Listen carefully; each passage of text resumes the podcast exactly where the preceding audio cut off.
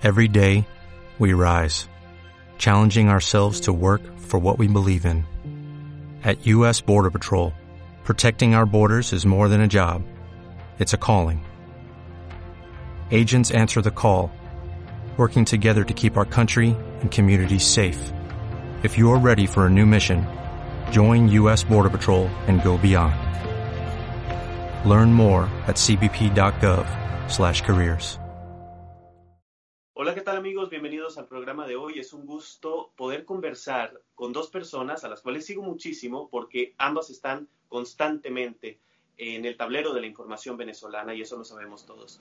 Eh, nuestra invitada, que ustedes ven a la izquierda de su pantalla, es María Corina Machado, quien es dirigente de 20 Venezuela, dirigente nacional, y Neomar Hernández, quien es periodista de Radio Caracas Radio, un medio censurado por el régimen, pero que sigue dando su lucha por la libertad de expresión. Es un gusto que estén hoy. Gracias por su tiempo a los dos. Gracias, a ti. María Corina, yo quisiera aprovechar, eh, Neomar, si te parece, aprovechemos la presencia de María Corina estos minutos para conversar sobre algo que ella comentaba ayer en su programa de radio, y es el hecho de que al presidente Juan Guaidó, en cuanto a los tiempos legislativos, le quedaría más o menos unos seis meses para eh, lograr concretar algo. Ella dijo, no hay seis meses más en Venezuela. María Corina, ¿qué tiene que pasar para que estos meses que quedan den un resultado? Bueno, muchísimas gracias por esta oportunidad y a ti que has estado tan cerca y además entendiendo la naturaleza del, del conflicto que existe en Venezuela. Es una guerra no convencional de un Estado criminal con vocación expansionista que ocupa el territorio venezolano para eh, eh, expandir, como bien decía, su control territorial, institucional y económico otras zonas del hemisferio con fines obviamente criminales y eso implica la destrucción de muchas, muchas vidas y desde luego una amenaza a la estabilidad del hemisferio. Dicho esto, cada día que Maduro permanece en el poder y su régimen de mafias se traduce en un número creciente de muertos y en un tiempo que además esta, esta revolución eh, emplea de manera muy efectiva para avanzar en sus planes de desestabilización de la región. Si no veamos lo que está ocurriendo en Colombia, cómo se están sucediendo actos terroristas, eh, que tienen grupos eh, eh, terroristas guerrilleros que tienen santuario en Venezuela. Y otro elemento de alerta, obviamente, es el anuncio del Foro de Sao Paulo, que ha utilizado este periodo de falsos diálogos que ponen a la oposición, eh, obviamente, las fuerzas democráticas, en una posición de debilidad, a la ofensiva y se van a reunir aquí, aquí en Caracas, a partir del 25 de julio. Entonces, pensar, como algunos dicen, que bueno, que, puede llegar el 5 de enero y entonces habría que pensar en, un nuevo eh, presidente de la Asamblea, un nuevo presidente interino, eh, es no entender lo que son los tiempos del hambre y los tiempos de la muerte de los venezolanos. Es inconcebible que se esté pensando en ese escenario y no en aprovechar toda la fuerza y el respaldo que hemos obtenido de las democracias de Occidente para provocar una eh, eh, una salida, el, desplazamiento de la fuerza de ocupación criminal que, he descrito, que tiene fuerzas antioccidentales del narcotráfico y del terrorismo mundial, pero que obviamente no van a entregar el poder, hay que quitárselo. Y precisamente de eso se trata mi planteamiento al presidente eh, Juan Guaidó, a quien reconocemos los venezolanos en 54 países. Hay que actuar ya. Y efectivamente hay una, yo he enumerado una serie de cosas que a mi modo de ver no pueden dilatarse más para retomar la ruta de la fuerza del coraje que establecía el 233. No, Mar, no sé si tienes alguna, alguna pregunta para María Corina. Eh, no, no, la, yo, yo secundo la, la, opinión de María Corina. O sea, el problema venezolano es un problema que no queda circunscrito a la frontera nacional. El problema venezolano es un problema que en distintas aristas del crimen plantea distintos grupos de poder que eh, incluso me atrevería yo a decir que ya han eh, de alguna manera tomado porciones del territorio nacional. O sea, aquí si tú te vas, Jovel y María Corina, al sur del país, y eso lo sabe María Corina mejor que yo, eh, verás como las mafias del oro, las mafias del coltán, las mafias del arco minero, de esa extraña nueva invención del financiamiento que se ha buscado Maduro y su, y su régimen, están allí operando plenamente en concordancia a veces con los militares de la supuesta Fuerza Armada Nacional Bolivariana. Si te vas a el oeste, pero por ese mismo plano sur, verás que la guerrilla colombiana, con sobre todo lo que quedó de la FARC, que no es cualquier cosa, y eh, también esto ocurre en Bolívar con el ELN, pero sobre todo en el Apure con la FARC, hay territorios del Apure, del Estado Apure de Venezuela, que ya no existen o ya no deberían ser metidos en el mapa nacional porque ya están bajo el control directo de la FARC. Si te vas al norte, eh, bueno, verás como incluso hay secciones de estados venezolanos, como en Aragua, donde el sur del estado fue tomado por eh, concesión del chavismo por las llamadas BACRIM o bandas criminales, como las del tren de Aragua, que está operando plenamente o está operando hasta hace nada, porque ya uno no sabe nada de lo que ocurre allí eh, en el sur del estado de Aragua. Y así cosas más radicales y más fuertes y más, más eh, penosas como las de eh, el estado Nueva Esparta y una supuesta base del Hezbollah que opera allí, no desde ahorita, desde hace muchos años. Entonces, es un problema complejo para el hemisferio. Yo lo que diría, o lo que sumaría es que si bien nosotros tres parece que tenemos acuerdos sobre estas cosas, aquí el problema es si la comunidad internacional, y hablo de Colombia, los Estados Unidos y de Brasil, sabiendo que esto existe, han dimensionado las consecuencias de que esto existe en el tiempo, de que esto no va a quedar encapsulado en Venezuela y de que Venezuela además entonces no va a quedar allí como metida en papel con taco, va a quedar metida en, eh, justamente encapsulada, sino que este peligro es un peligro latente de que se de alguna manera se desarrolle por años. Pues. Y frente a eso hay que tomar decisiones. Yo no sé si esas decisiones eh, están por ser tomadas. Eso es lo que a mí me preocupa. María Corina, ¿qué piensas? ¿Piensas que estas decisiones estarían por ser tomadas de estos países? ¿Los aliados lo entienden bien? Absolutamente, y Occidente no tiene opción.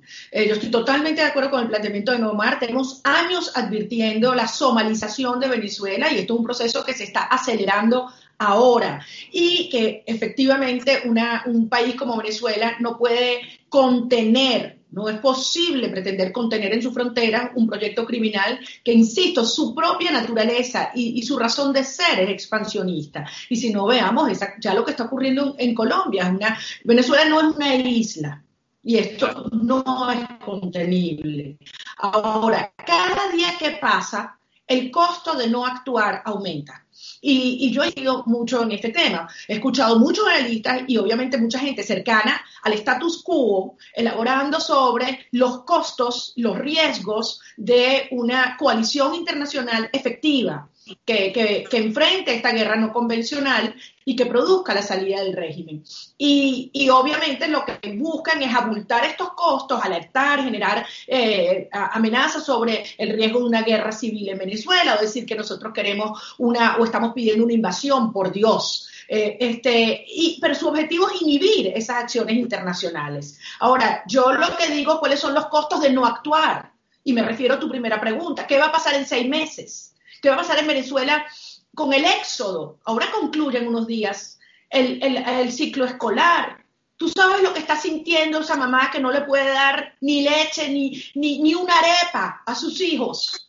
Es que, está viendo cómo en Venezuela no hay agua, ni no hay luz, ni no hay gas, este, y nos están matando de hambre. Entonces, eh, ¿qué significa para Colombia uno, dos o tres millones más de migrantes? ¿Cómo lo van a parar? Y ya no es solamente la demanda sobre los servicios sociales y el costo eh, eh, interno, es, y quiero insistir en esto, la estrategia que utiliza el régimen de infiltrar sus agentes como llamados movimientos sociales. Y esos van a llegar a Perú, a Chile, a Argentina, a Brasil y a México. Entonces, es un problema prioritario del hemisferio y hay que actuar ya hay que llamar las cosas por su nombre y hay que dejar este cuento de que, bueno, yo estoy esperando que la comunidad internacional decida cuándo nos quiere apoyar. ¿Cuándo en la historia de Venezuela nuestro liderazgo ha esperado que otros nos liberen? En su momento Bolívar salió a buscar el apoyo que se requería para la independencia y lo hizo Rómulo Betancourt para la democratización de Venezuela frente a la, a la tiranía de Marcos Pérez Jiménez. Entonces es un momento en el cual nos corresponde a nosotros acelerar los tiempos de los aliados, porque para Venezuela el tiempo de Maduro es muerte, muertos, los nuestros. Claro. Una, veo mucho las entrevistas que, te hace María Corina y básicamente todos preguntamos lo mismo, ¿no? Que si estás en contacto con Guaidó, que, bueno, son preguntas que siempre están en la mesa. Entiendo que tu contacto con Guaidó es, eh, vamos, es esporádico, no es eh, de todos los días.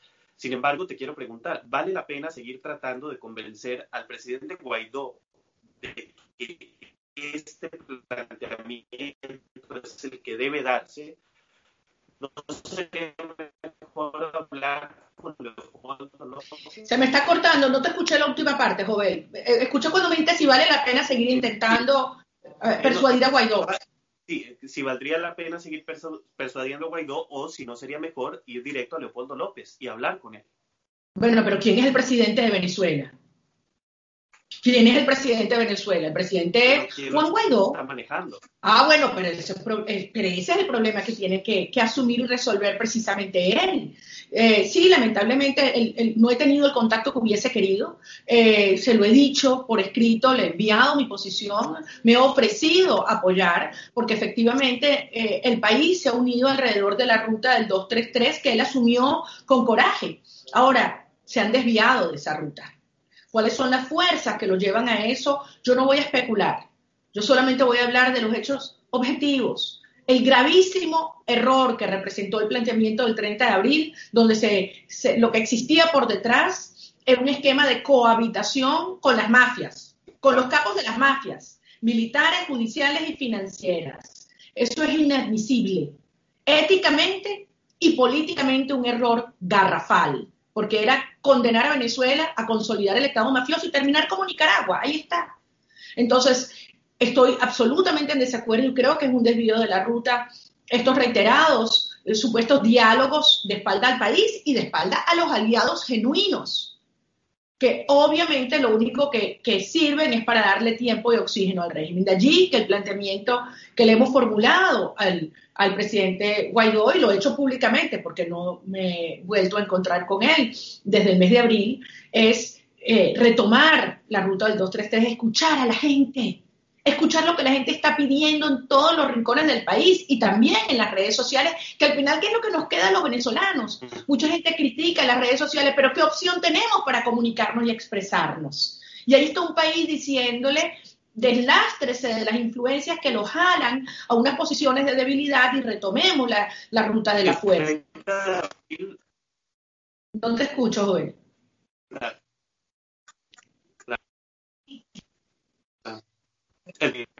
Estuviste ahí, viste al presidente Guaidó, hay una foto muy bonita, por cierto, pero te pregunto, ¿viste ese día a Leopoldo? ¿Pudieron hablar? Eh, sí lo vi, y no, no pudimos hablar. Ok. Neomar, ¿qué comentarías? No, yo, yo creo que es un problema muy amplio porque el tema, yo creo que aquí hay un problema en dos aceras, no, en dos vertientes. Número uno está el tema interno y de las alianzas del presidente encargado Juan Guaidó. Yo siempre he dicho que independientemente de los contras que se le puedan poner a María Corina Machado, María Corina Machado tenía una línea de, digamos, recta en cuanto a, a, lo que diagnostica como problema en Venezuela y lo que propone. A veces yo con esas propuestas, y, lo digo porque María Corina está presente además y lo sabe, tengo divergencias en cuanto a la praxis que puedan llegar pues, esas propuestas, porque sí, uno dice a veces, eh, esto se debería hacer, y yo estoy de acuerdo con que eso se debería hacer, pero eso se puede hacer, quizá a veces no se puede hacer. Ahora, eso es una cosa y otra cosa es decir que es preferible un liderazgo que oculte el problema, que creo que es el que a veces ha capturado incluso el entorno interno de Guaidó, que es un liderazgo que parte de un diagnóstico que solo lo veo yo en Disneylandia, este tema vinculado, por ejemplo, con los diálogos, con una elección sin condiciones, con eh, la cohabitación con sectores que no son cohabitables dentro del régimen. Eh, y eso yo creo que a veces ha tenido demasiado peso en la correlación interna de, digamos, e, el grupo de poder de Guaidó. No del presidente interna, eh, propiamente, sino de su grupo de poder.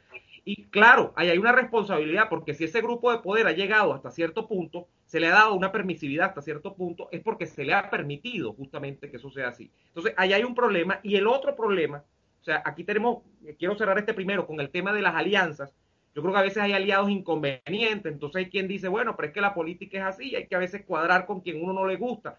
Bueno, pero ¿hasta cuándo vamos a soportar personas que, que realmente no reman hacia donde eh, uno pretende que se reme en el caso de Venezuela, que es hacia el vector de la democracia y la libertad?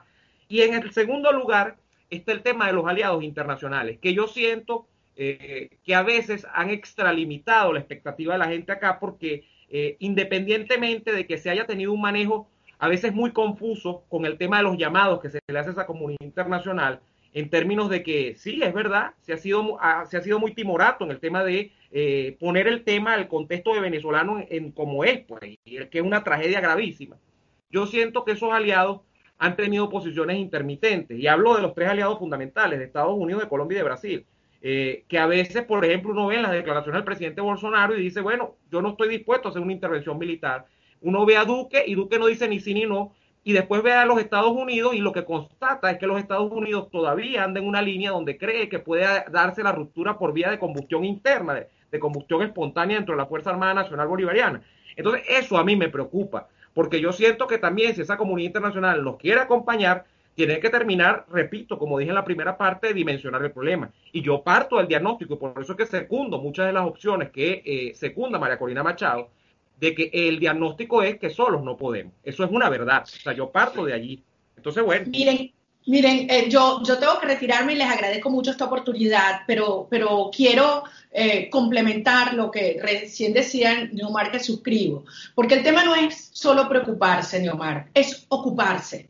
Y si tú estás al frente de un momento histórico con la responsabilidad que, que, esto nos implica para Venezuela y sus futuras generaciones y para la región, porque yo quiero insistir aquí, se trata de liberar a Venezuela de una fuerza de ocupación para proteger América Latina y el hemisferio, y yo diría Occidente.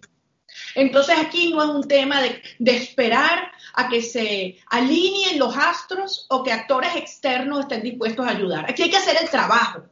Y aquí hay que dedicar hasta el último instante de nuestra vida a consolidar una coalición internacional liberadora si algún actor internacional no ha entendido el riesgo que representa esto para la vida, desde Canadá hasta Argentina y la Patagonia, pues hacérselo entender.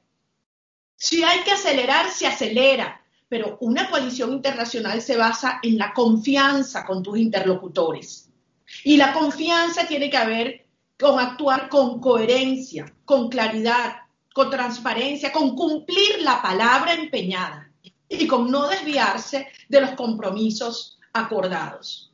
Y aquí hay que reconocer que se han cometido errores y con buena razón muchos de nuestros aliados hoy se sienten decepcionados. Y eso hay que corregirlo y hacerlo rápido. Todo en la vida se basa en la confianza y la confianza tiene que ver en actuar con, con honestidad, con coherencia y con defender la verdad en un momento como este al costo que sea. Y el que no esté dispuesto a corregir, pero debe colocarse a un lado y permitir que otro lo haga. Porque aquí se está hablando de la pérdida de una nación en los términos que Neomar hablaba. Venezuela se está desmembrando y se está consolidando un Estado mafioso y criminal que tiene su vista puesta en destruir las democracias liberales de América Latina. Aquí no hay espacio para errores para debilidad, para neutralidad, para ingenuidad o para apelar a la ignorancia. Ya no, ese tiempo se acabó. Es el momento de actuar con firmeza y determinación porque nuestra única opción es la victoria. Y en eso estamos decididos. Muchas gracias a ustedes. Que tenga buen día. Gracias, Jorge. Gracias, Omar. Cuídate mucho. Salud. Hay gente que ya ha caído con el tema de Guaidó en la misma situación en la que se cayó en su momento con Enrique Capriles Radonsky. Probablemente tú eras muy joven para conocer la campaña de Capriles, porque comenzaste muy joven en el periodismo, pero eh, era una situación de hace cinco o seis años atrás, año 2012, 2013, cuando Enrique Capriles Radonsky se convirtió prácticamente en un santo a nivel nacional. Y luego lo repetimos en el año 2015, ajá, y en internacional. Y cuando en el año 2015 ganamos la Asamblea Nacional, en teoría, porque tuvimos más votos que el chavismo y porque, eh, bueno, se permitió que en teoría la, oposición tuviese esa representación allí, aunque le quitaron unos diputados, y se eligió por un tema de un acuerdo interno a la oposición a Henry Ramos Alup, que era un tipo muy criticado, muy criticado, no solo por el chavismo, sino las más de las veces por la propia oposición. Entonces se le permitió que fuese presidente de la Asamblea Nacional se vivió un proceso de santificación de Henry Ramos Alud también, o sea, dentro de la política nacional. Y yo creo que ahí es donde está la equivocación, que nosotros vivimos santificando a los políticos. Ahora, dentro de la articulación de la idea que te acabo de describir, de, de una interpretación de la, de la Constitución, donde esa interpretación da cabida a una actuación de la comunidad internacional y a una actuación de Juan Guaidó internamente, sí es verdad que solo Juan Guaidó está llamado a ejercer ese papel por el, por el cargo incidental que está ejerciendo, que es la presidencia encargada de la República. No porque él sea todopoderoso, no porque Leopoldo López lo haya escogido a él, es por eso, yo creo que en ese sentido sí hay razón. no hay razón en lo que está haciendo mucha gente que es quererlo santificar. Yo no, yo no caigo en esa corriente. Claro, claro. Pues te agradezco mucho, Neomar, de verdad, eh, al igual que a María Corina, por estos minutos, por tu tiempo, por el análisis tan atinado que nos permite a todos, extranjeros y venezolanos también que, ven esto, entender la situación, que es complicada, porque llegamos al séptimo mes de proceso y en enero ninguno se imaginaba que para julio íbamos a seguir así. Sí, eh, es, es, muy fuerte, Jovel, porque en enero la gente estaba muy decaída, estaba, estaba quizás hasta más decaída de lo que está ahorita, después de que seis o siete meses luego no se haya logrado efectivamente que el primer punto del mantra de Guaidó del cese de la usurpación se haya realizado. Este, no pensábamos que, que íbamos en dos meses, diría yo, eh, ejercer o tener una fuerza tan potente como para amenazar. Eh, en algún momento pensamos que amenazábamos realmente a Maduro y tampoco pensamos en marzo que en junio o julio íbamos a estar en una situación donde Maduro todavía resistía. Eso es verdad. Eh, es una situación muy compleja la venezolana y yo quiero darte las gracias porque siendo tan joven, siendo un costarricense y que he seguido más o menos tu trabajo por, por YouTube, he visto lo que estás haciendo, he visto lo que estás escribiendo te veo sumamente abocado ah, al tema venezolano. Siento que estás muy conectado con nuestra gente en Venezuela. Incluso te lo comentaba antes de comenzar a grabar, veo, veo que estás tan interesado que te fuiste, incluso a arriesgar el pellejo el tema del día de la entrega o la supuesta entrega de la ayuda humanitaria en los puentes de Colombia con Venezuela. Eh, y eso eh, de verdad que me enorgullece muchísimo, no solo de la profesión, sino de los latinoamericanos, porque veo que hay gente que está interesada por el tema venezolano genuinamente y tú eres una prueba de ello. Te agradezco muchísimo la invitación, Joel. Gracias, gracias, mi y, y, gracias también a tu patrocinador oficial, CanTV, por haber permitido esta, esta entrevista. La conexión estuvo muy bien. Estuvo más o menos, pero bueno, este, creo que, creo que sí, que, logramos sobrevivir esta vez a CanTV. Te, te, mando, te mando un gran abrazo, Joel. Gracias por la invitación. Pura vida, gracias y gracias a quienes nos acompañaron. Hasta la próxima.